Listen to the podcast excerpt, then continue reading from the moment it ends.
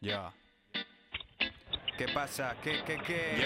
Es el momento de escuchar Super Canasta. Número uno en las ondas, nunca se cansan. Es media hora de juego coral y otra media para demostrar al rival que no hay revancha. Cuidado, no pises la línea. Si sales a la cancha con desidia, pronto vuelves a la silla.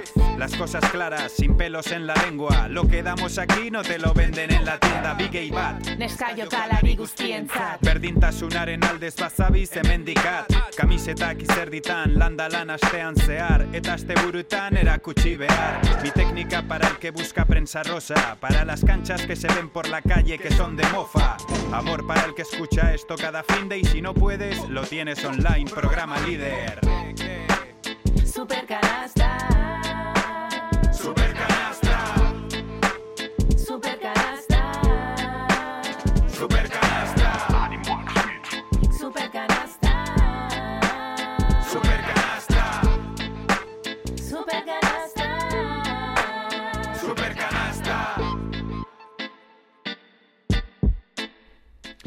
Pasa un minuto de la una del mediodía, tenemos 3 grados de temperatura en la zona sur de Vitoria-Gasteiz, baloncesto en Radio Vitoria Plus, llega Super Canasta.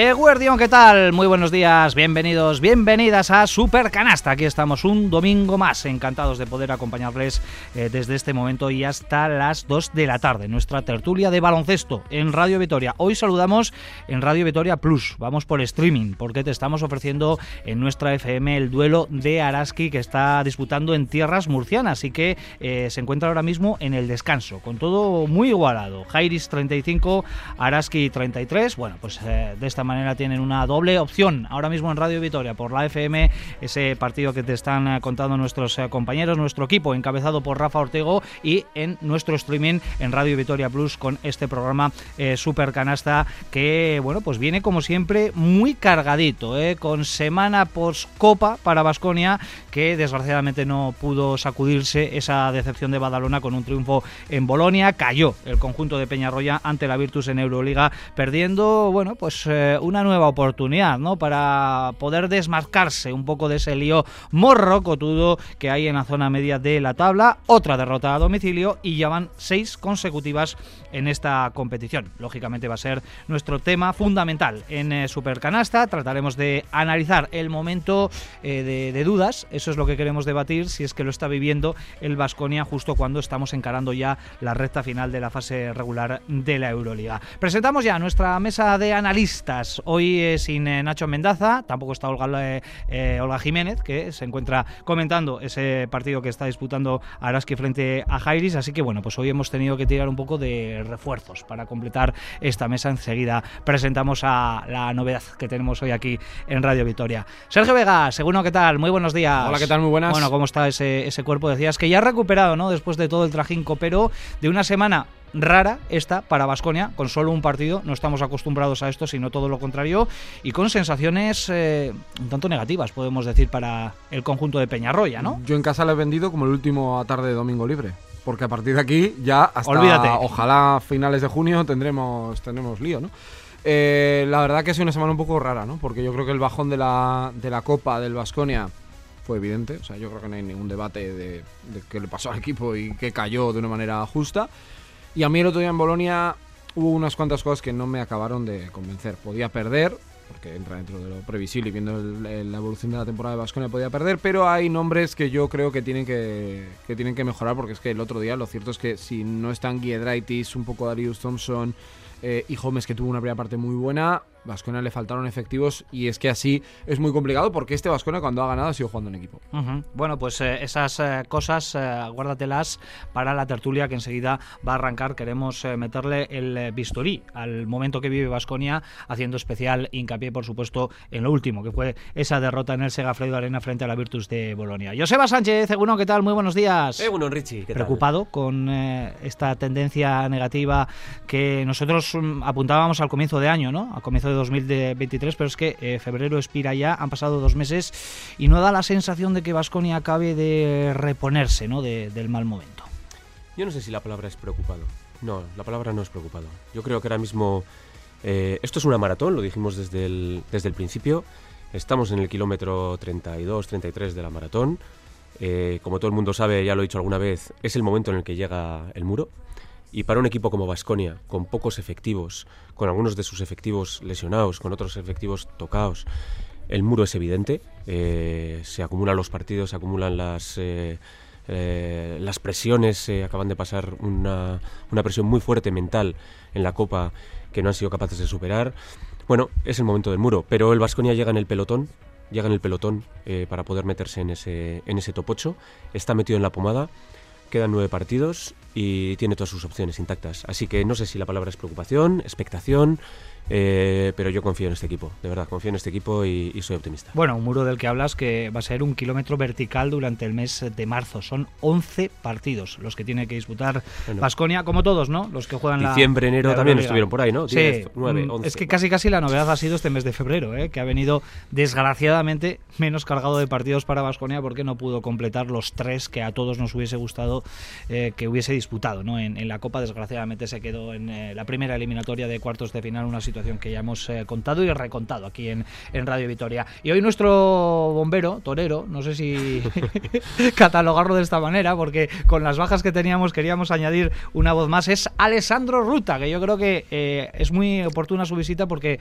venimos de disputar casi dos partidos seguidos contra equipos italianos.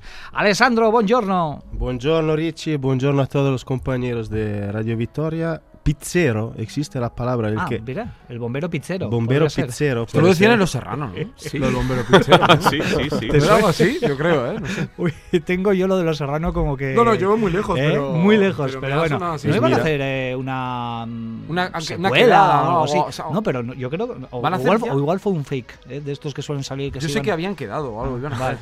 algo así. Pero bueno, Alessandro, que, que buongiorno, que muy buenos días. Que, ¿Qué tal estás? ¿Qué tal estás? Porque venimos de derrotas en, en tierra italianas. Contra Milán hace unas semanas y el viernes contra Bolonia. El Milán estaba ahí presente contigo al, lado de la cancha, intentando animaros porque estabais sinceramente muy tocados. Sí, estamos tocados y yo creo que y todavía seguís tocados. Yo soy experto en ser tocados con el Armani Milán, que este año va peor que nunca.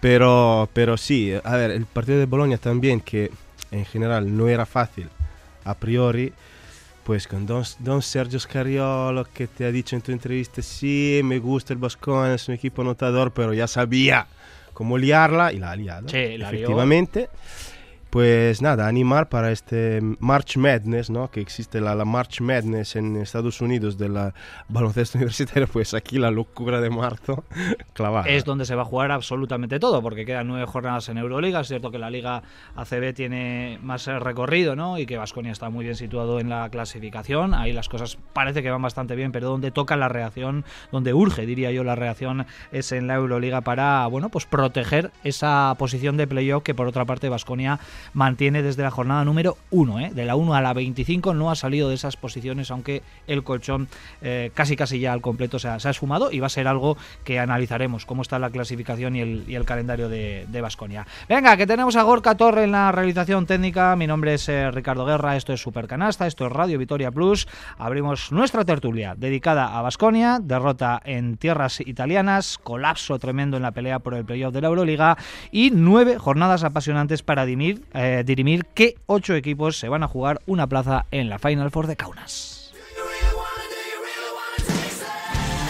Pequeños detalles, al final también se trata de, tener acierto en algún momento, nosotros no lo hemos tenido, nosotros hemos tenido en el último cuarto un uno de ocho triples, de los cuales esos siete triples fallados mm, Podría haber entrado alguno más porque eran buenos triples, triples liberados. Nos falta ser más sólidos, ser más listos eh, cuando juegas fuera.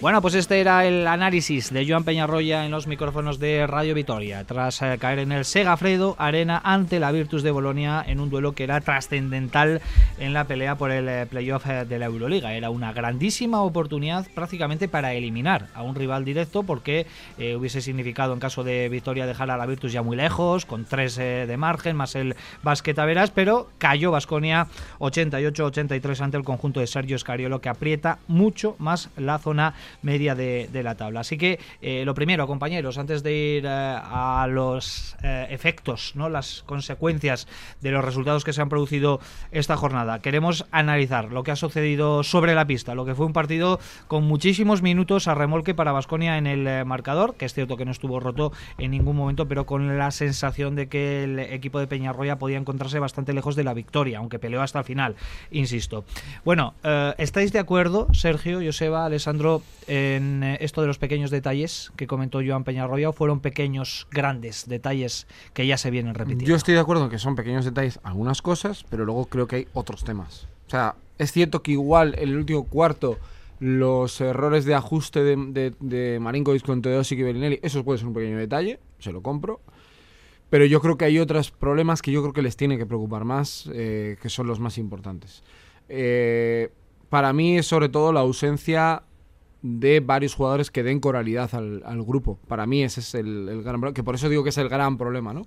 Eh, los errores pequeños, bueno, te pueden dar y se pueden subsanar. Yo creo que el equipo eh, no tiene una identidad defensiva, no es un equipo que haya nacido para meter, quedar 66-65. Eh, y a jugando más posiciones, pues es normal. Pero sí que va a tener que ajustar muchas cosas. Pero a mí lo que más me preocupa es que hay ausencia ¿no? de nombres. A mí me parece que el partido de Costello no se puede hacer. Eh, hablaste con él, ¿no? Y habló del tema de los triples que estaban bien tirados. Sí, ¿no? Eh, porque estás solo, sí, pero cuando has fallado cinco, yo creo que también algo más, ¿no? Se te puede pedir. No puede ser que el cinco titular o el cinco más importante del Vasconia en el día del pasado viernes apenas lance de dos. No puede ser, ¿no? Cuando digo eso no tiene que ser que juega poste bajo, porque él no es de ese tipo de jugador, pero sí que penetre, eche el balón al suelo, aproveche la ventaja de ser un jugador que es más un 4 que un 5, por poner un ejemplo, ¿no? O que eh, cuando hemos criticado que Gómez pues solo tiraba de tres no penetraba, sabemos que físicamente no estaba bien, como el Vasconia no interpretó que cada vez que iba al aro encontraba un premio, porque Rocas Giedraitis fue yo creo que el claro ejemplo de sacar dos más uno, sacar acciones positivas cada vez que pisaba pintura, y luego seguramente tuvieran entrado los triples. A mí eso es lo que más me preocupa, porque eso sí que no es pequeño. Y eso es algo que yo creo que el equipo desde la salida de Henry se ha ido, ha ido perdiendo, perdiendo, perdiendo. Y otro caso evidentísimo es Marcus Howard. Marcus Howard tiene, y esto ya no es ya solo cosa de entrenador, él tiene que entender que él no puede regalar tres faltas por partido, porque es que no puede jugar 11 minutos en este Vasconia, tiene que estar para jugar 25, y lleva ya unas cuantas semanas en las que siempre está con este mismo problema y otra vez quedó eliminado pues es que muy pronto en el, partido. Enseguida vamos a analizar esa cuestión más eh, en concreto y también lo que dijo Peñarroya en el micrófono de Radio Vitoria, eh, reconociendo ¿no? que existe ahí un problema y que es algo que va a tener que, corregir. Pero antes, Joseba, una valoración inicial, el, cuerpo que te dejó el partido del viernes, así en líneas generales. Pues fíjate, es que el cuerpo que me deja el partido del viernes es casi el mismo que me deja el, partido del Juventud en, en Badalona o que me, o que me dejan otros, otros partidos, ¿no? Una sensación de que Vasconia compite, de que está ahí. Yo recuerdo el partido de la Copa en Badalona, eh, a falta de tres minutos para el último cuarto el partido estaba empatado. Y en tres minutos nos metieron diez puntos y, el equipo que, quedó groggy mentalmente. Eh, no voy a decir que fuese lo mismo el otro día en Badalona, pero en, Bolonia, pero, pero sí que creo que en un momento dado Vasconia queda groggy también. Y eso es algo que antes no pasaba. Eh, ¿Por qué antes no pasaba y ahora ocurre? Yo creo que hay ciertas cosas que son, que son evidentes. La primera es el que yo creo que antes el equipo era un, el Vasconia era un equipo mucho más largo. Es evidente que Henry hacía el equipo mucho más largo, ¿no? Porque hacía jugar al eh, no solo era él, que era que era una segunda unidad o una primera unidad, depende de cómo lo quieras poner, que hacía que, la segunda unidad tuviese eh, una entidad diferente, ¿no? Sino que es que además, eh, eh, bueno, pues, pues hacía que el resto de jugadores fueran mucho más corales y estuvieran mucho más metidos en el, en el, en el equipo. Ahora mismo hay una segunda unidad casi intrascendente, ¿no? Kurux ha pasado a ser intrascendente, Rayesta ha dejado de, contar en la, en la rotación y empezamos a encontrarnos jugadores también que empiezan a ser una segunda unidad poco trascendente también, ¿no? Empezamos a hablar también igual de Marinkovic, empezamos a hablar también de Heidegger, jugadores que quedan poco relegados, ¿no? Y Vasconia no puede jugar con 6-7 jugadores, sobre todo cuando, por ejemplo, pues Marinkovic está en un, bajón de acierto, en un bajón de, juego, que es evidente. Eh, hay otra circunstancia que para mí es muy importante. Eh, evidentemente, lo has dicho tú en la presentación, es un equipo que juega a notar, no es un equipo con, espíritu defensivo. Pero sí que necesita sacar ese espíritu defensivo para jugar al barro en ciertos, en ciertos momentos. Eh, el cambio Henry Heidegger nos ha, nos ha quitado una primera línea de defensa tremenda. Henry, Henry es el que te ponía la primera línea de defensa arriba y el que marcaba un poco el, camino a sus compañeros. Eh, eso lo hemos perdido. Y si a eso le sumamos la ausencia de Tadas, que es el otro, que, atrás es el. No, solo en primera línea, sino ya en segunda línea, el que te daba esa prestancia defensiva, vemos que hay momentos en los que Vasconia tiene que apretar atrás y no tiene esa capacidad para apretar atrás. Y eso hace, bueno, pues que el, que el equipo contrario te anote fácil. Yo veía a Bolonia anotando muy fácil le vi a Juventud anotándonos muy fácil también. Y eso no puede ocurrir cuando tú te estás jugando las, las castañas, no te pueden anotar así de, así de fácil. Bellinelli es un enorme jugador, le hemos visto enormes partidos en, en la NBA, en, en, otros miles de sitios, pero no es ese jugador que sale ahora y te mete 20 puntos o 25 puntos. Eh, lo era, no ahora. Tú tienes que ser capaz de frenar a jugadores como, como Bellinelli en estos momentos. Bueno, se van juntando esa serie de cosas y yo creo que también lo juntamos pues con... Hablaremos luego de Howard, ¿eh? porque yo creo que sí que es algo que hay que analizar. Capítulo aparte, sí. Sí, pero, pero yo creo que se junta pues eso con una baja forma de, de Marinkovic, con la baja forma de Howard, con la baja forma incluso del propio Heidegger, que acertó en, en Málaga pero que no nos ha dado una consistencia eh, excesiva en el, en el puesto de base y creo que hay varios jugadores que están un poco solos ahora mismo y el caso es más evidente es el, el de Thompson. Thompson está ahora mismo muy solo en, en, el, en el timón de Basconia y necesita más ayuda. Has tocado el tema del eh, tono defensivo. Es cierto que eh, Virtus de Bolonia, que hasta el partido de Basconia llevaba una media de puntos anotados por encuentro de 77, le mete 88 a Basconia, prácticamente 90, lo cual yo creo que es eh, perfectamente significativo de, lo que vimos. Pero Alessandro da la sensación de que Sergio Scariolo, pese a que venía de Alicante, de la concentración con la selección, que viajó en la víspera del partido a, a Bolonia, tenía mucho más claro lo que había que hacer sobre la cancha. Dio la sensación de que tenía el partido mucho mejor preparado, por lo menos a sabiendas de cuáles eran las claves ¿no? y los agujeros que, tiene Vasconia en, este inicio de 2023. A mí la idea que me está dando Vasconia desde el partido que vimos en directo en el Forum contra Milán es de un equipo que, a ver, Vasconia se puede decir que hasta hoy los, las cifras lo, lo, dicen, es bastante la revelación del año. En Europa, sobre todo, junto al Mónaco puede ser, pero es una, nadie se lo esperaba una temporada así, incluso en la ACB. Y tiene que entender el Vascoña que ya la gente, los otros equipos, le conocen y saben cómo actuar contra él. No, es como, me acuerdo el partido contra el Maccabi, ¿no?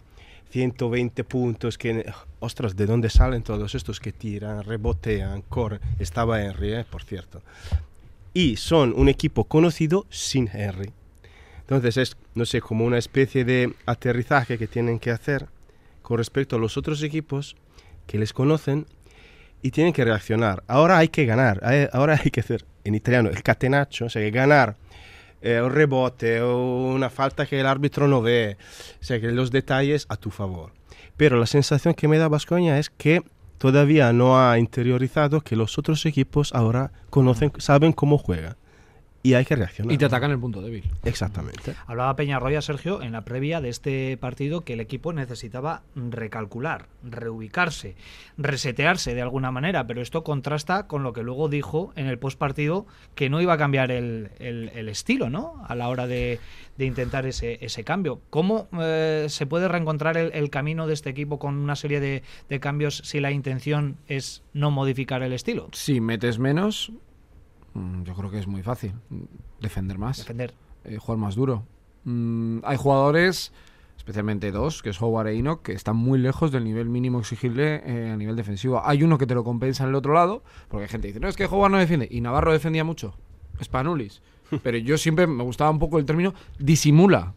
Parece que estate en medio. Eh, porque esto Navarro. 10 minutos ha hecho Howard y 10 puntos. Claro, eso, es, es que Howard, él tiene que saber que cada minuto que esté en cancha es muy bueno para el Vasconia, porque si él hubiera seguido jugando a esa progresión, es que estamos hablando que hace 25 puntos y te gana el partido. Pero eso es algo que él también tiene que entender un poco lo que, lo que estaba comentando Alessandro. Es que ahora ya, en cuanto empiezan a atacar, le están buscando todo el rato a él. Porque le quieren meter en las jugadas, le quieren eh, implicar para que él cometa errores. Y él tiene que entender que, por ejemplo, un fallo suyo no implica una falta porque ahí ya te está sacando. Tú no puedes en dos minutos estar fuera del partido del primer cuarto porque regalas una falta a Teodosic y otra que haces porque se te va. No puedes. Pero esto ya es una cuestión también del jugador. Y yo creo que a nivel de grupo el equipo tiene que mejorar muchísimo, muchísimo atrás. ¿Qué pasa? Que ahora, como bien decía Alessandro, todo el mundo te conoce y esas debilidades que todos sabíamos que tenía, porque si vamos a la primera tertulia del año, yo creo que todos sabíamos, juego interior, podemos tener dudas, cuidado si hay problemas de lesiones, eh, no tenemos un segundo base, que en aquel momento no estaba Henry en la primera tertulia del año pues se te viene todo encima, ¿no? Eh, todo mal, ¿no? Yo creo que no es todo mal. Yo estoy de acuerdo con Joseba de que la opción de, estar en play está en tu mano. yo creo que eso es evidente. Pero hay que recalcular y que reajustar. O sea, no puede ser que el Vasconia solo tenga un jugador interior que es Mike Kochar, que me alegro mucho por el rendimiento que está dando, está jugando súper bien pero tú tienes que tener mucho más. Hay que pedir esa responsabilidad a Stephen Enoch, especialmente a Costello, porque me parece el más capacitado de todos. Ojalá Gómez nos permita regalarnos otros dos, tres meses como lo que vimos el otro día. Eh, que Tadas pueda estar bien físicamente.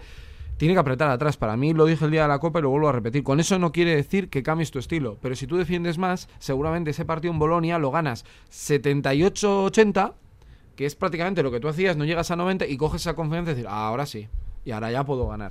Pero si no lo haces, yo es que no conozco otro método que sea ajustar más en defensa, pero es que a noventa y tantos puntos es que no estás para ganar a eso porque no tienes los jugadores que tenías o el nivel de forma de esos jugadores que tenías en diciembre. Joseba, ¿estás de acuerdo con eh, la exposición de Sergio? El equipo tiene que eh, rearmarse, tiene que recalcular su GPS desde atrás, desde la defensa. Estoy completamente de acuerdo en que debe de rearmarse. Lo que no sé es si tiene los miembros eh, adecuados para ser un equipo eminentemente defensivo. Y lo digo completamente en serio. Me encantaría decir que sí. Es lo que decía Sergio con, con Howard. Eh, tú puedes decirle a Howard que disimule, pero Howard no va a ser un jugador que seque a la, ah, estrella contraria. No lo va a ser.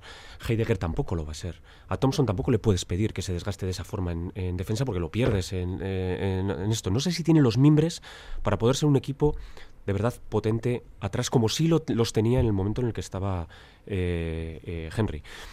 También es verdad que tienes dos jugadores que están llamados a salir a, subir ese nivel defensivo, que son Kurox y, y, Rayeste, y no están siendo utilizados. No sé si, si, su momento de forma es tan malo como para no poder salir a dar ese punto defensivo que sí quedaban antes, o no, no lo sé. No lo sé porque como últimamente no les vemos casi, pues tampoco lo, tampoco lo sé.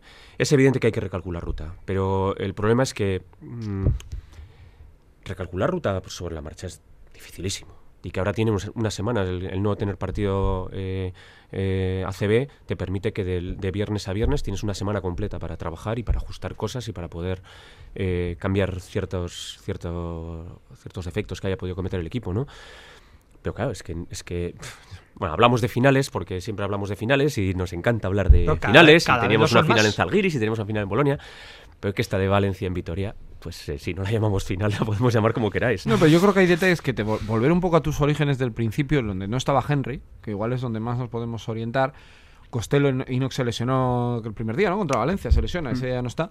Bueno, Costello jugó mucho al 5 y le dio una identidad defensiva en las segundas ayudas con la intimidación, correcto. A mí me parece que si Tadas y Gómez pueden compartir mucho tiempo en cancha, meter incluso a Rocas en esa posición, te puede valer e incluso tener a jugar de verso libre el rato que descanse, porque Heidegger yo creo que de momento le está costando. No, yo creo que es buen jugador, ¿eh? pero le está costando. Eh, jugar con diferentes opciones. Por eso yo no he hablado. Es que decir ahora que el Vasco, por ejemplo, tuviera que pasar a defender como el Bayern. Primero, no tienes ese talento defensivo. Segundo, tienes mucho más talento ofensivo que el Bayern. Pero sí reducir errores es que hay momentos del Vasconia. El otro día en el tercer cuarto sale el Vasconia y le meten canasta cada vez. Mm. Es que no, no te da tiempo a, contar una canasta y ya la habían metido otra. Es que no puede ser. O sea, eso no es problema de intensidad defensiva, es, limitar 10 puntos. Limitar 10 puntos. Y limitar 10 puntos es un fondo que no te comes, una transición que no regalas, eh, un rebote ofensivo que no concedes y un bloque directo que defines medianamente normal. Y luego hay gente que, pues yo por ejemplo, no seré yo dudoso de Stephen Enoch. Hay un momento en el que igual Stephen Enoch pues no tiene que jugar. Es que igual tiene que jugar Costello de 5 todo el rato, que te fue muy bien al inicio de temporada. Yo creo que no hay que dejar a nadie en el camino, pero también un toque de atención de que no puede salir al campo y el otro día en el, segundo cuarto, ¿no? A 2.50 lo saca a los dos a Howard y a Enoch y le hace un parcial tremendo en la Virtus. Y no es casualidad, porque no es la primera que pasa. Tienes que mejorar esas cosas y defender y minimizar esos errores, se puede. Lo que no se puede es tener talento. O sea, a mí me pones a jugar ahí y yo no tengo talento. Pero si me puedes poner a defender, le puedes poner ahí ¿no? y tienen que aprender. Y no puedes regalar. O el error del otro día de los dos de Banja, que yo tampoco creo que sea para eh, la gente en redes sociales sobre es un error de comunicación. Esos errores sí se pueden corregir porque es de coco, es de concentración. Y ahí es donde, por ejemplo, el otro día, si tú vas haciendo acciones de tres y ellos, esos tiros que estaban muertos, si es que eran tiros de 8 metros, de porque no tengo otra cosa, no los meten, amigo, la película hubiera sido muy distinta. Bueno, pues el juego interior, los errores de, concentración, y yo creo que por ahí también pueden ir los tiros del tema de Marcus Howard, que eh, es un elemento que ya hemos introducido en esta tertulia, pero esto es lo que comentó Joan Peñarroya al respecto, reconociendo que existe existe un problema, que el jugador lo tiene y que tiene que subsanarlo cuanto antes. En cuanto a lo de Marcus, pues es evidente que tenemos ahí, tenemos ahí una situación con él, él tiene una situación en la que tiene, tiene que mejorar, eh, en la que mm, pues los equipos lo buscan, seguramente tenemos que ser todos ahí mejores y un poco más inteligentes, pero me parece que es muy fácil pitarle faltas a Marcus. Bueno, pues doble lectura, ¿no? El jugador tiene que corregir eh, situaciones, pero por otra parte los árbitros quizás no tengan el respeto, el respeto arbitral hacia Marcus que tienen con otros jugadores. Es lo que dejó caer Peñarroya el viernes. ¿Qué os parece? Alessandro, por ejemplo. Howard es un novato de la Euroliga. No es Larkin, no es los otros pesos pesados de la Euroliga, entonces está todavía llegando, creo, aunque es un anotador estratosférico, lo ha demostrado. Hemos visto partidos donde desaparecía del, del juego y esto igual es porque se, no sé si se concentra demasiado, si hace bolas en su mente, que dice, he fallado, pero no me parece un tío muy tímido, Howard. Lo que pasa es que atrás es, no es presentable, creo, en defensa en mi modestísima opinión, atrás es, como decimos en italiano, un agujero. es una tasa, un impuesto atrás. Eh, o, mejor dicho, ¿cómo se llama? Eh, es un peaje en italiano. Decimos que es como un peaje, tú pasas ahí, ra. Y no puede ser así. Ah, vale, metes 20 puntos, pero te, son los últimos 10 del partido cuando ya el partido está fuera, como en Milán, porque uno ve, 18 hmm, puntos, sí, pero los últimos 10 en los últimos tres minutos cuando ya la gente del forum se estaba yendo. Y, creo que es un novato, hay que darle claramente otras posibilidades, pero él también, yo, un giro de tornillo yo lo daría. Lo de la radio, cuando antiguamente, eh, que ibas poniendo hasta que cogías el dial, ¿no? La 104.1, la 2, pues tiene que ajustar. Yo creo que tiene que ajustar. Es que hay errores que son suyos. O sea, no puede salir Joan Peñarroya a decirle, no metas la mano que ya lo sabe. O sea, no es que es un tío listo, yo creo que es una persona inteligente. Pero eh, no está gestionando bien que todos los focos vayan para él en lo bueno, que es que bueno es, lo que mete, en ataque, y en defensa, porque todos los equipos ya parten de la idea de sacarle del campo no tiene unas condiciones físicas muy buenas para defender porque le van a llevar al poste. No es un jugador eh, que de momento tenga esa inteligencia para entender esta defensa. Más o menos me pongo cerca, aguanto, trampeo. Eh, y yo creo que tampoco le ayuda que el resto de jugadores. Porque yo voy a poner el ejemplo más, más claro: el Spanulis del 2013 en aquel Olympiacos, todos eran para él todos defendían y tapaban las carencias ¿no? que, él tenía, o el Navarro en el Barça, ¿no? 2010, ¿no? La gente se acuerda de Ricky y Pitmaker, cómo defendían Ricky y por fuera. Es que no tiene nada que ver. Entonces, yo creo que él tiene que entender que hay momentos en las que no, y hay momentos en los que no puede caer. O sea, lo que no puede regalar es faltas porque me superan. Y muchas faltas, que esto lo cuenta muchas veces Nacho, cada vez que hay un error en ataque, cometo falta. Eso me acuerdo que lo hacía mucho Urtel, ¿no os acordáis? Aquí en Vitoria hacía siempre. Y eso lo tiene que corregir, porque son regalar dos, tres faltas. Porque es que es pasar de jugar 11, 11, 40 que jugar el otro día, a jugar 25. Es que ahí está la, la diferencia para ahí. Eso sí, me sigue pareciendo el jugador más fascinante de esta temporada en Euroliga de largo. Empiezo por ahí. Eh, estamos hablando de de Howard como un problema defensivo y estamos olvidando eso, por eso es que, es el jugador más divertido que he visto jugar en Victoria. ¿Lo hubieras fichado todos los años? Lo, sí. lo volví a fichar. o sea, si nos lo vuelven a poner ahí, lo, vuelvo a fichar, ¿eh? Eso para empezar, que es que de verdad que, que a veces es, eh, a ver, estas tertulias son después de una derrota y hay que entender el concepto también. Pero estoy enamorado de Howard, ¿eh? las cosas como son. A partir de ahí es evidente que él, que en defensa, yo creo que, que lo que dice Sergio, uno tiene que aprender a disimular. Tú no eres un gran defensor, pero tienes que ponerte, tienes que no poner las manos y si te hacen canasta, te hacen canasta, pero tú no puedes regalar faltas y regalar faltas. Y luego, tiene que ser consciente de lo que condiciona el juego del equipo. El Vasconia en Bolonia estaba jugando a balonmano en el tercer cuarto. A balonmano en el tercer cuarto. Eso te condiciona. Pero es que no es que condicione solamente. Es que hablamos del mal momento de, de Marinkovic. Pero es que igual la situación de Marinkovic se ve que es que Marinkovic solo sale a defender desde el tercer cuarto. Porque cada vez que hay que atacar saca Howard y cada vez que hay que defender me sacan a mí. Y de esa forma yo no puedo rendir tampoco, ¿no? Bueno, eh, ajustará. Ajustará como todos estos eh, jugadores que tienen 23 años, llegan a Europa, descubren cómo son los árbitros, descubren lo que es esto. Los árbitros descubren cómo es él. Sí. Eh, que es a lo que Me voy a poner otro, otro ejemplo. ¿eh? Homes, eh, las primeras 10 jornadas de, entre Euroliga y ACB, no sabía dónde. Bueno, Homes ya hizo también el, hace poco con su tiempo muerto alguna otra de no saber dónde estaba, pero, pero al principio no, no sabía, metía la mano cada vez, cada vez, metía la mano y era un jugador que no podía jugar porque hacía falta. ha aprendido. Ahora Gómez tiene otras virtudes y otros defectos, pero ya no es ese jugador que le, que le buscaban dentro y hacía falta cada vez. Y yo, y yo creo que esto, y redondea un poco todo, nos deja entrever cuánto de importante era Henry. ¿No? Que gente, me gusta más, me gusta menos, eh, yo soy muy fan y tal.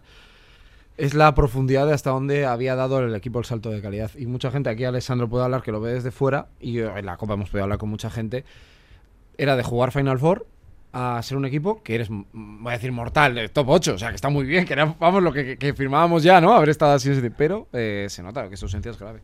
Pero Harry ya no está. O sea, que olvidaron. Sí, sí, pero. Lo digo desde fuera, sinceramente. Pero está costando ya mucho. no está. Pero es esa novia o novio, ¿no? Sí. Que no puedes olvidar.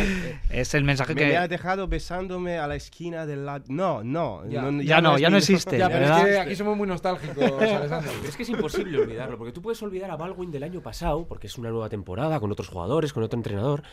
Yo Pero lo es que olvido tú no, puedes, tú no puedes olvidar el Vasconia que jugaba en diciembre y querer comparar el Vasconia de febrero con el de diciembre y decir, no, me olvido que ya no está Henry, pero ¿cómo me voy a olvidar? No, y sobre todo porque si es que este equipo jugaba así. Es que él tapaba muchas carencias que tenían los demás. Lo ha dicho antes Joseba, ¿no? Era el primero que defendía. Yo estoy convencido, y ya sé que esto es básquet ficción, en la Copa.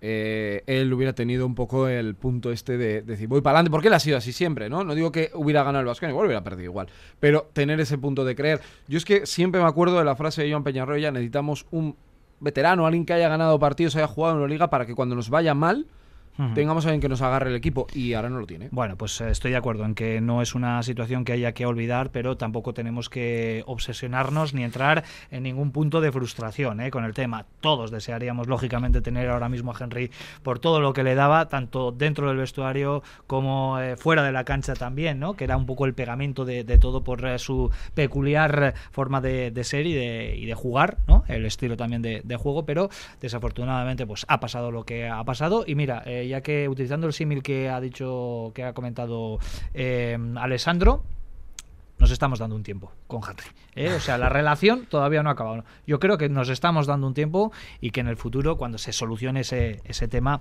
eh, volveremos a tener a Henry vestido con la camiseta de Vasconia. Dalton Gómez, yo creo que fue la noticia, la gran noticia positiva del partido, ya no solo por los 13 puntos que anota en la primera parte, por ser el sostén anotador también eh, junto a Rocas Guiadraitis de, del partido, sino por la manera en la que le vimos sobre, sobre la cancha, ¿no? Joan Peñarroya eh, comentaba todo esto. Después de una semana eh, completa de entrenamientos, vimos el Gómez que vimos y eso sin duda es una gran noticia porque se le necesita y mucho. Dalton ha entrenado la última semana bien, ha tenido buenas sensaciones. Para nosotros es un jugador muy importante, pero necesitamos que, que esté y que esté bien y que esté con, eh, con buenas sensaciones y con buen feeling. Bueno, ha renacido un poco la esperanza con Dalton Gómez. Mm, No le dábamos por perdido, ni mucho menos, ¿no? Pero el tema de las rodillas le estaba lastrando y de qué manera la campaña al bueno de Gómez. Y el otro día vimos un par de arrancadas y un par de acciones que nos mostraron que, el jugador ha podido mejorar. Luego, lo que no sabemos es cómo se levantó al día siguiente, ¿eh? Sí, a ver, yo el motivo de la alegría es esa, que pisó pintura, que, se, que vimos al jugador que habíamos visto en pretemporada, ¿no? Ese jugador que eh, atacaba a los grandes desde fuera, que tenía el tiro de tres, por supuesto. Yo creo que el primer triple además a él le hace un poco, se le abre el cielo, ¿no? Dice, bueno, he vuelto. Y él coge esa confianza. Dicho sea de paso, la segunda parte viene en curvas y él no es capaz de gestionar, pero es que es normal, es que lleva, yo diría que casi desde el día del Madrid, ¿no? Que juega en, en Euroliga, ya no siendo el mismo, ¿no? Es una muy buena noticia porque es un jugador diferente. Es un poco un Howard en el interior, distinto, ¿eh? con otros condicionantes, pero te da unas variantes te permite lo que decíamos jugar Costello al 5, cuando esté Tadas y él a la vez poder cambiar en el exterior con el 3 y el 4, te da unas herramientas que no has tenido durante mucho tiempo y es que es el único 4 puro que tienes dentro de la plantilla, porque para mí Costello es que no tengo muy claro todavía, llevamos año y medio con él, si es un 4 o es un 5, ¿no? Porque tiene eh, capacidades de los dos y yo creo que esas, si hay que sacar algo positivo de los dos es que su regreso.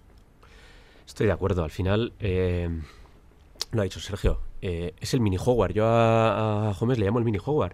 No porque juegue igual, porque juega muy, muy diferente, sino por esa, esa capacidad de sorprenderte cuando nadie espera que te levantes y él se levanta y mete un triple.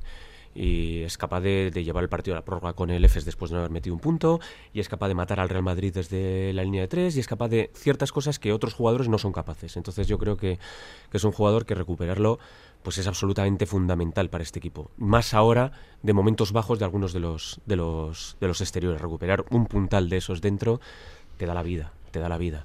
Em, la pega es lo que se deja entrever, lo que ha dicho Joan Peñarroya, pero no hace falta ni que lo digas, se, deja entrever, que es un jugador que tiene que convivir con esto. Y entonces no sabes si vas a si, si, este jugador ha vuelto, si va a tener continuidad o no. Esa es la gran pega. Pero bueno, como esa pega solamente la conoce él y también entiendo que hay momentos para reservarse y momentos en los que ya no cabe la reserva y que muy probablemente eh, va a jugar con dolor, pero va a tener que jugar con dolor, ya no cabe a ver si se va recuperando.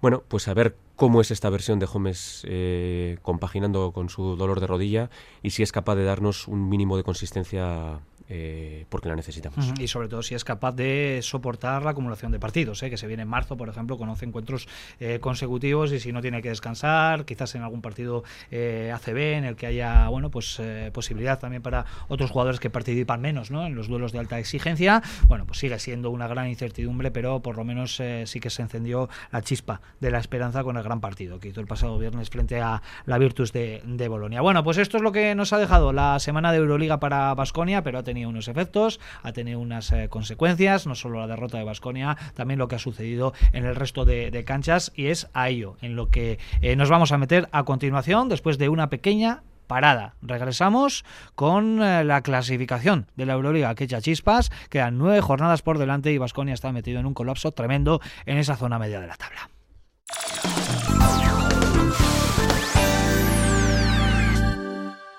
Esta noche en ETV2 viajamos a la encantadora capital de Estonia, uno de los países bálticos. Tallinn es un destino muy popular tanto en verano como en invierno y ofrece cientos de actividades. El casco viejo de Tallinn es el casco viejo medieval mejor conservado de todo el norte de Europa. Y sus torres, murallas, callejuelas y casas antiguas parecen un decorado medieval. En Vascos por el Mundo, Tallinn esta noche en ETV2. Arabako bertso kuadriarteko txapelketako lehen final aurrekoa. Otsaiaren hogeita zeian, igandea zeiterdietan aguraingo zabalarten. Aramaioko izena pentsa da eta gazteizko bertxilika. Informazio gehiago irubebikoitza.bertsozale.eus marra araba webgunean. Arabako bertsozale elkarteak antolatuta. Radio Vitoriaren laguntzarekin. Este lunes hablamos con Jonan Fernández, secretario general de Transición Social y Agenda 2030. Este lunes a partir de las ocho y media de la mañana en Radio Vitoria Gaur.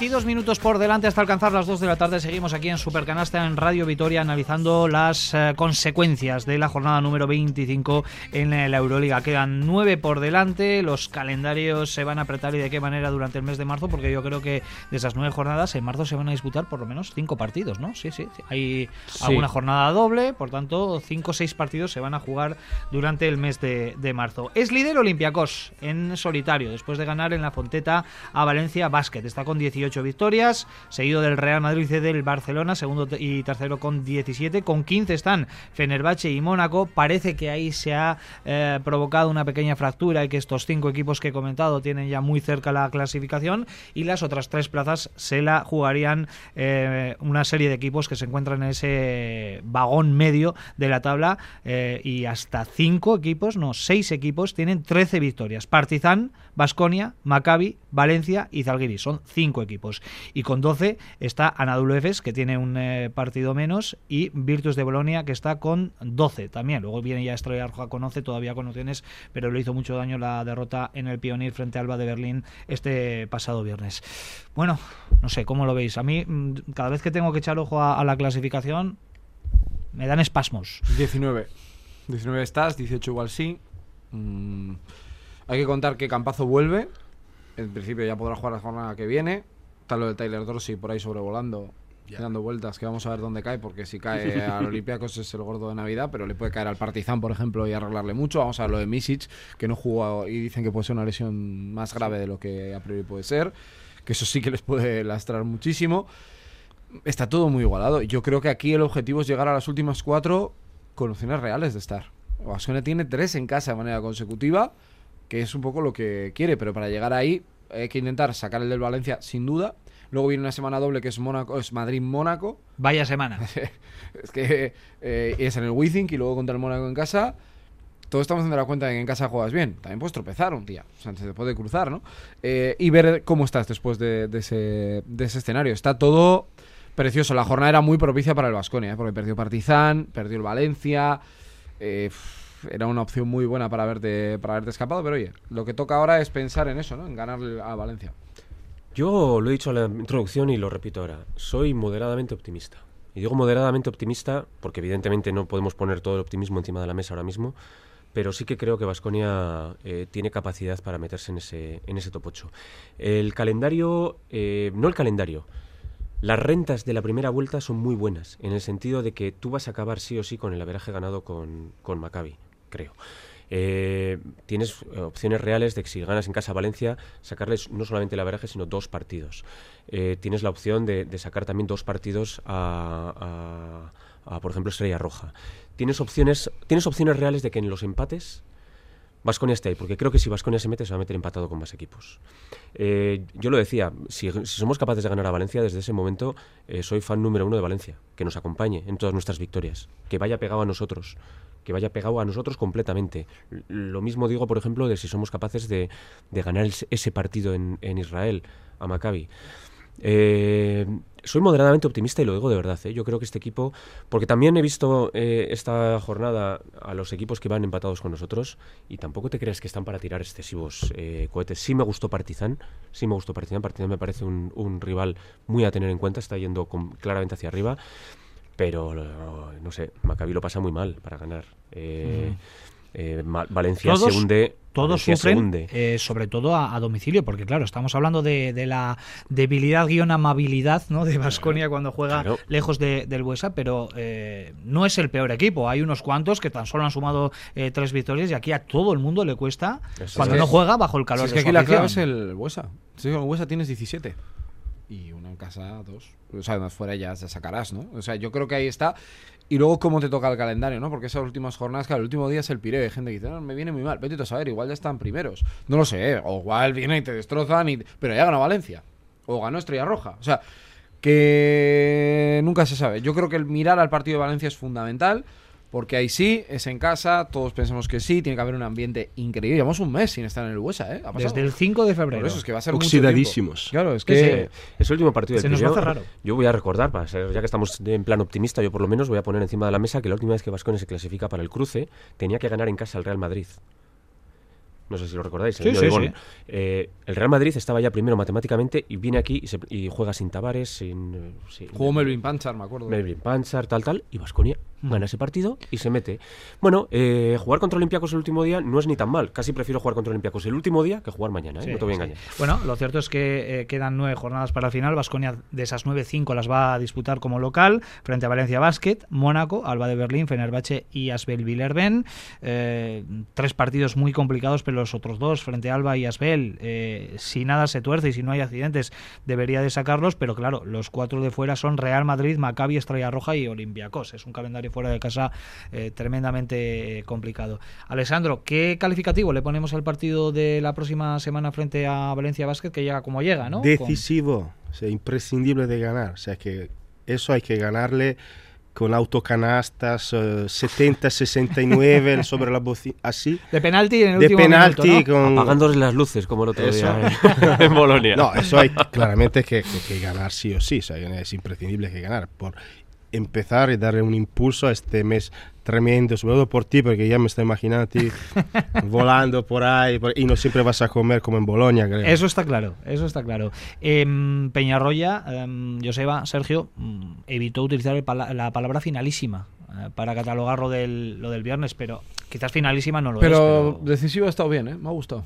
Yo creo que sí. Gracias. Es que yo creo que es un poco eso, ¿no? Eh, porque te marca el camino. Si ganas ya te pones con 14, quitas a Valencia. Eh, bueno, verás. quitas. Bueno, quitas, eh, me refiero. Te- de tus intereses particulares un poco como que lo apartas, ¿no? Que de momento no lo has conseguido hacer con ninguno de fuimos a Kaunas, esto se va a hacer, Virtus también. Bueno, pues en algún momento te tendrá que te tendrá que llegar y a partir de ahí pues afrontar esa semana doble de la mejor manera posible. Es un duelo muy difícil porque Valencia ha mejorado notablemente eh, en muchas posiciones. Tiene bases, que era un gran problema que no tuvo, por ejemplo, el día de, de ACB, aquel de la canasta de Howard, el último día de Henry, ¿no? También. Bueno, pues eh, va a ser un partido muy bonito y es que Valencia es, es increíble. Es mejor fuera que en casa. Es que es sorprendente, ¿eh? la verdad, y eso es- está pasando. Sí, bueno, las finales son aquellos partidos en los que si pierdes no te metes, y no es el caso. Pero hay partidos que son llaves, y este lo es. Este lo es además por, por muchos motivos. Primero, por, porque necesitas ganar en casa. Segundo, porque si ganas a Valencia, lo he dicho antes, si ganas a Valencia tienes un aliado al que puede, que puede acompañarte y te puede meter en el último momento al, al, al top 8. Y también porque necesitas rearmarte moralmente. El equipo necesita una victoria. La necesita ahora mismo, yo creo. Y le vino muy bien ganar a, a- a Unicaja antes de la Copa, pero el bajón de la Copa y el bajón de Bolonia hace que requiera de otro chute. Y ese chute podría darlo Valencia, porque además Valencia es un equipo que, que no nos engañemos, nos pone a todos. Vamos a ver cómo eh, se mueve pone. el club también, ¿no? A nivel de entradas, porque habíamos tenido muy buenas entradas en enero. A ver qué hace, ¿no? Si Sí, hace no, algún lleva, tipo de- lleva, lleva promocionando este partido durante pero si igual nos da muchos alguna de días. estas típicas sorpresas que de repente no, nos concierto, regala sí, algo. sí. Yo creo que además es, es viernes, ¿no? Sí, Es que, el es viernes, que es viernes. ¿eh? Es que es viernes. o sea, Sí, me parece sí. Es un muy buen plan para, para empezar y yo creo que sería fundamental que estuviera el público arropando. Sí, es el momento también de, de la afición, ¿no? Aquello de eh, quiere, quiéreme cuando peor esté porque será cuando más lo necesite, ¿no? Vamos, Pues pero es que este peor es mucho mejor Sí, que el mejor momento del año pasado. En efecto, en efecto, porque Baskonia Está está, claro, ¿eh? está ahí en la pelea, en la ACB, eh, que también hay partido a la vista, aunque estamos en descanso ahora por ventanas FIBA, que enseguida os voy a comentar. Vamos a hacer una rápida valoración de algunas situaciones que se están produciendo durante estos días, que la verdad es que suenan muy raras, eh, como desde hace años están eh, produciendo situaciones raras con el conflicto Euroliga-FIBA, pero Vasconia tiene la semana que viene viernes eh, Valencia Basket en casa, en Euroliga, y luego ya domingo contra Granada, también para recuperar la competición liguera después de un parón de estas dos semanas por la Copa y por estas ventanas FIBA. ¿Qué os parece esto de que Sengelia se juegue tres partidos en eh, cuatro días, dos con su selección, viajes, la Tavares en dos también- continentes Tavares, o en tres. los argentinos que también han viajado, ¿no? Campazo y, y Dec para jugar el partido decisivo de, del albiceleste. En fin, creo que esta situación siempre lo comentamos, ¿no? Cada vez que llega una ventana FIBA, pero necesita de una solución ya, tempranera, ¿eh? Yo voy a decir dos cosas. La primera, bueno, es. Ya adelanto, esta es mi técnica por la, la situación y la situación que tuvo que vivir, por ejemplo, eh, Sengelia el otro día.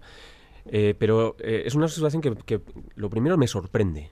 Me sorprende porque creo que hasta ahora los equipos de Euroliga no habían dejado a sus jugadores salir para ir a jugar estas, estas ventanas. Yo, si fuese Basconia y le estoy pagando mi sueldo a Toko Sengelia todos los días, no le dejo irse el día antes a jugar un, Un partido bolo decisivo. con- pa- para, para Georgia sí, pero para mí, que soy quien le está pagando el sueldo, es un bolo. No nos equivoquemos. Sí, digo, partido decisivo para la Virtus en este caso, ¿qué era? Partido decisivo para la Virtus y yo entiendo que para Sengelia es un partido decisivo porque necesita ganar para meterse. Perfecto.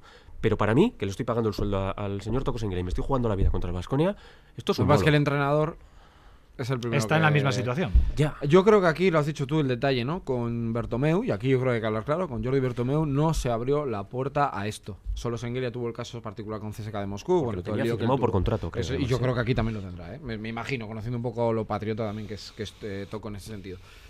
Pero no es, no es normal. No es normal. Pero como no es normal que tengamos cinco normas diferentes. Como no es normal que haya que esperar no sé cuántos días desde que acaba la NBA para que puedan jugar.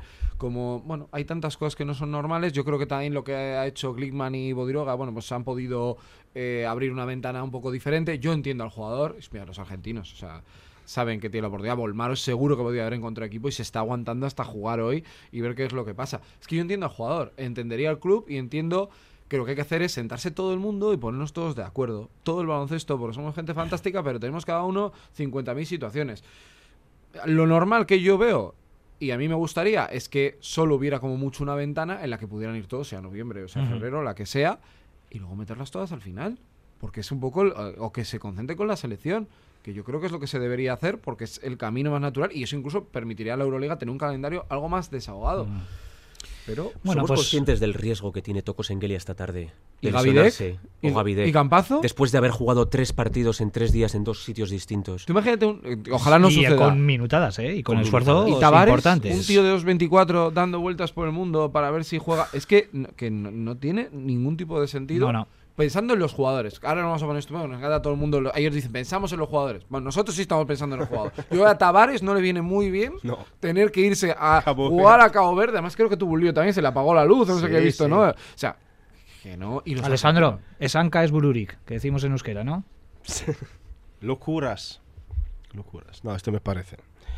Ya han dicho todos, todos nuestros compañeros. Una locura que la única cosa que salvo de esta ventana es que, por ejemplo, en Italia han jugado en Livorno, que es una ciudad de baloncesto de pura cepa, con dos equipos en segunda división, o sea, peleándose entre ellos en segunda división, con un palacio de deportes de 12.000 personas se ha llenado para ver Italia-Ucrania. Y con Nico Mañón, ¿no? Que no pudo Sí, jugar Nico luego el contra fresco. precisamente. Que fue el mejor de Italia. Fue el mejor de. Italia. Bueno, pues eh, situaciones eh, rocambolescas del mundo de- del baloncesto, pero que eh, dañan claramente la imagen de este deporte en líneas generales. Y aunque se han producido pequeños acercamientos en los últimos meses entre FIBA y Euroliga, ¿no? Y parece que ya la situación no es tan tan tan conflictiva. Bueno, el problema persiste y eh, ha quedado en evidencia en estos últimos días con la convivencia entre las competiciones, la competición de la Euroliga y estas. eh, No olvidemos que los NBA no pueden ir. por ejemplo, por Ah. Me refiero porque Es es que que. los NBA ni se lo plantean. Ah, claro. Ni se lo plantean. Me refiero que ese es un detalle, o sea, que es que encima hay que añadir aquí el elemento de NBA. Pues tú crees que le gustaría, no sé, eh, Jokic. por ejemplo, Jokic ir a echar una mano a sus Antetokounmpo, con lo que es para Sí. ahí. Claro que les gustaría, pero mm, hay cosas que están por encima. Bueno, esta tarde, por ejemplo, tenemos un Italia-España, ¿no? España-Italia. Cáceres. En Cáceres, eh, ahí está la selección achurra frente al combinado Sergio Escariolo. Partido especial para Escariolo, supongo, ¿no? Escariolo también, que tuvo que hacer eh, donde estaba con la, el otro Alicante. partido, Alicante, Bolonia. y ahora eh, Cáceres, bueno, pero de momento lo está ganando Y todo. Pacheco o sea, sigue, ¿eh? Que tan mal Claro no. que que sí, se lo eh. querían llevar, ¿eh? Claro que sí. Bueno, eh, va a perder Araski. Eh, va a ser nuestro siguiente tema, analizar un poco la jornada número 23, creo que es ya en la eh, Liga Femenina. Así que venga, eh, metemos ahí, Gorka, la sintonía relativa a Araski, que, bueno, espera, porque se, acaba de colocar a cuatro puntos. eh. Te estamos contando ese partido en nuestra FM de Radio Vitoria 78-74 en el último minuto. Así que, bueno, vamos a, a esperar un poquito antes de cantar la eh, derrota, que sería inesperada, porque el conjunto murciano es uno de los dos que ocupa esa plaza de descenso. Resultados que se produjeron en el día de ayer. IDK 55, Cadillaceu 63, Leganés 53, Guernica 76, Ensino 84, Embutidos Pajariel 62, Estudiantes 65, Valencia 71 y Clarinos Tenerife 65, Barcelona 83. Partido ya finalizado de esta mañana, el Perfumerías 78, Unil Girona 74 y en juego el Zaragoza 53, Gran Canaria 63 y el comentado Jairis 78, Araski 74 ya en eh, recta final. Malísima. ¿eh? Ese partido para las de Madrid mira, de hecho en este momento acaba de finalizar ya con derrota para el conjunto Gastistarra, Jari 78, Araski 74. Joseba, hoy era una gran oportunidad de sumar a domicilio porque Jairi es uno de los equipos que peor estaba haciendo las cosas en esta temporada, ¿no? Un recién ascendido. Sí, me vais a perdonar que no pueda comentar demasiado de este partido porque la verdad es que nos hemos metido aquí, metido en Supercanasta, he podido escuchar la primera parte, pero no, no la segunda. Y ya en la primera parte parecía que el equipo estaba iba a remolque, al final con un par de triples de Charla Alarcón y un robo de, María Surmendi ha conseguido ponerse a dos puntos, pero parece ser que finalmente ha perdido. Araski comete un error eh, la semana pasada también en casa contra IDK Euskotren, que yo creo que se ve un poco eh, desbordada en casa. Eh, y creo que el momento es importante, ¿no? El momento es importante porque viene la Copa de la Copa de la Reina. Creo que hay mucha ilusión en, la parroquia de Araski. Creo que sigue teniendo todas sus opciones de, de ser equipo de equipo de, de, playoff este año y lo digo completamente en serio creo que Araski se puede meter. Y creo que ahora mismo hay que olvidar las derrotas cuanto antes y ponerse en modo copa eh, a tope porque creo que la, la, oportunidad es muy buena. Eh, yo estoy contento con el equipo de, de, Araski la verdad es que no puedo comentar el partido ¿eh? pero de lo que es, de lo que está demostrándonos Araski hasta ahora creo que Flor Chagas está recuperando su, su forma. Creo que el fichaje de Chatris Weiss ha sido un auténtico acierto y, y de verdad que soy optimista también con este, con este Araski. Es muy difícil ganar a, Zaragoza, pero, pero creo que puede ser una buena opción. A finales del mes de marzo. El 30, de arrancar el día 30. Es, eh, bueno, pues va a ser finales de marzo, principios de abril esa eh, Copa de la Reina de Zaragoza que recordamos a Araski le cruza con el conjunto anfitrión en esa eliminatoria del cuarto de final frente al Casa de Monte Zaragoza. Bueno, pues eh, partido finalizado ya. Jairi 78, Cuchabank Araski 74. Saltamos el charco, como cada domingo aquí en Supercanasta, de la mano de Sergio Vegas.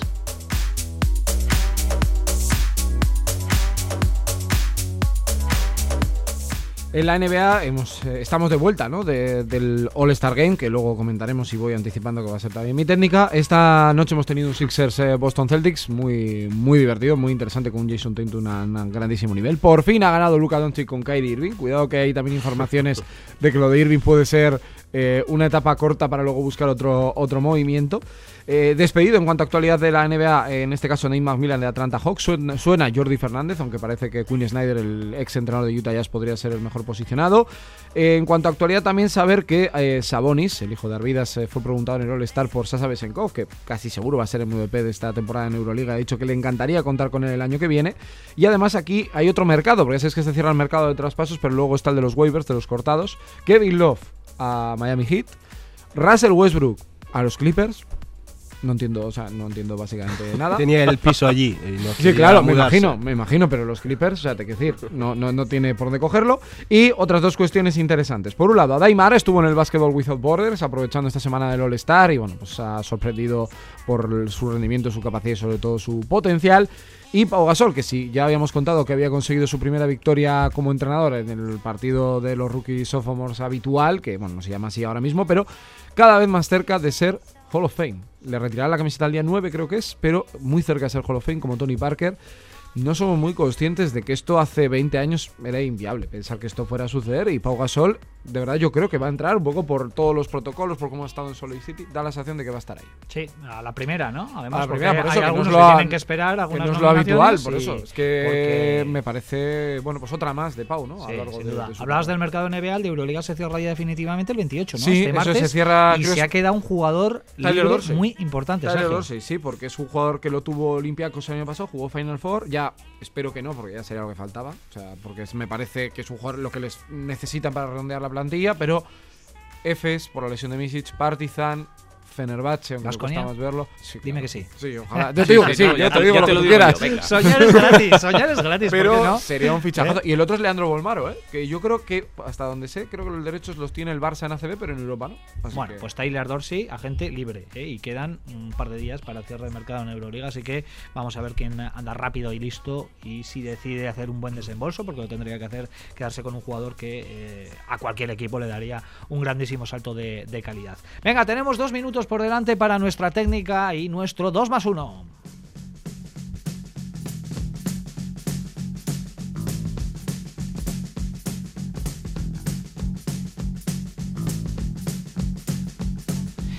Venga, vamos con el sopapito de, de, la semana, la parte negativa, empezando por Joseba. Lo he adelantado antes, el sinsentido de las ventanas FIBA, el sufrimiento extremo de ciertos jugadores, algún entrenador, y espero, espero y deseo que no traiga consecuencias físicas esta locura. Yo recuerdo que los All-Star era el momento donde quedaba con mis amigos a disfrutar, a ver jugar a Jordan, a ver jugar a Kobe Bryant, a ver jugar a mis ídolos juntos. Ahora es que ni me entero. Y me da mucha pena porque creo que, por ejemplo, el hijo de Joseba, que tiene una edad que es donde yo empecé a ver el All-Star de la NBA, pues supongo que le dará igual. Me lo imagino. y es lo más triste porque es la, la congregación de los grandes jugadores del baloncesto. ¿Alessandro? Totalmente de acuerdo. Hay que reconsiderar el All-Star Game como hacen en el béisbol, por ejemplo. El equipo que gana el All-Star Game el equipo ganador de aquella conferencia lleva la ventaja de la cancha en las finales. Tenemos un minutito por delante para el 2 más 1.